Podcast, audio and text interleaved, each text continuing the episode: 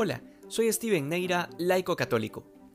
La visita de María a su prima Santa Isabel es la escena que nos demuestra con toda claridad cómo Dios obra de formas muy singulares en la Virgen María, ya no solamente concediéndole todas las gracias que a ninguna otra criatura le había dado el privilegio de gozar, justamente por eso el ángel la llama llena de gracia, porque ya no cabía más del auxilio divino en ella, pero bueno, ya no era solo esto, sino que Dios obraba en ella para alegría de otros, para alegría de su prima, que era estéril y que por milagro había concebido a San Juan Bautista.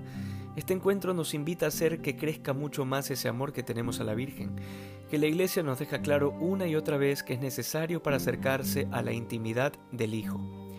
Luego hay un detalle que no puede pasar desapercibido, y es que Isabel queda llena del Espíritu Santo como fruto de este encuentro, y es como si María tuviera un poder del que nadie nos ha contado.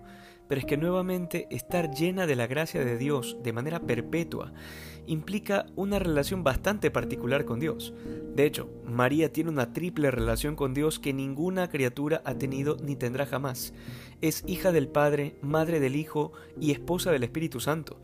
Tres realidades que marcan la relación de María con Dios y esta última, de ser la esposa del Espíritu Santo, es la que explica por qué su sola presencia es capaz de inundar y llenar el interior de Isabel de este Santo Espíritu. De hecho, será esta misma realidad divina la que toque ya no solo a Santa Isabel, sino también al Bautista que estaba en el vientre, y que al experimentar tanta efusión de gracia, salta de gozo en el seno de su madre, así como el rey David saltó de gozo al recibir el arca de la alianza en su casa.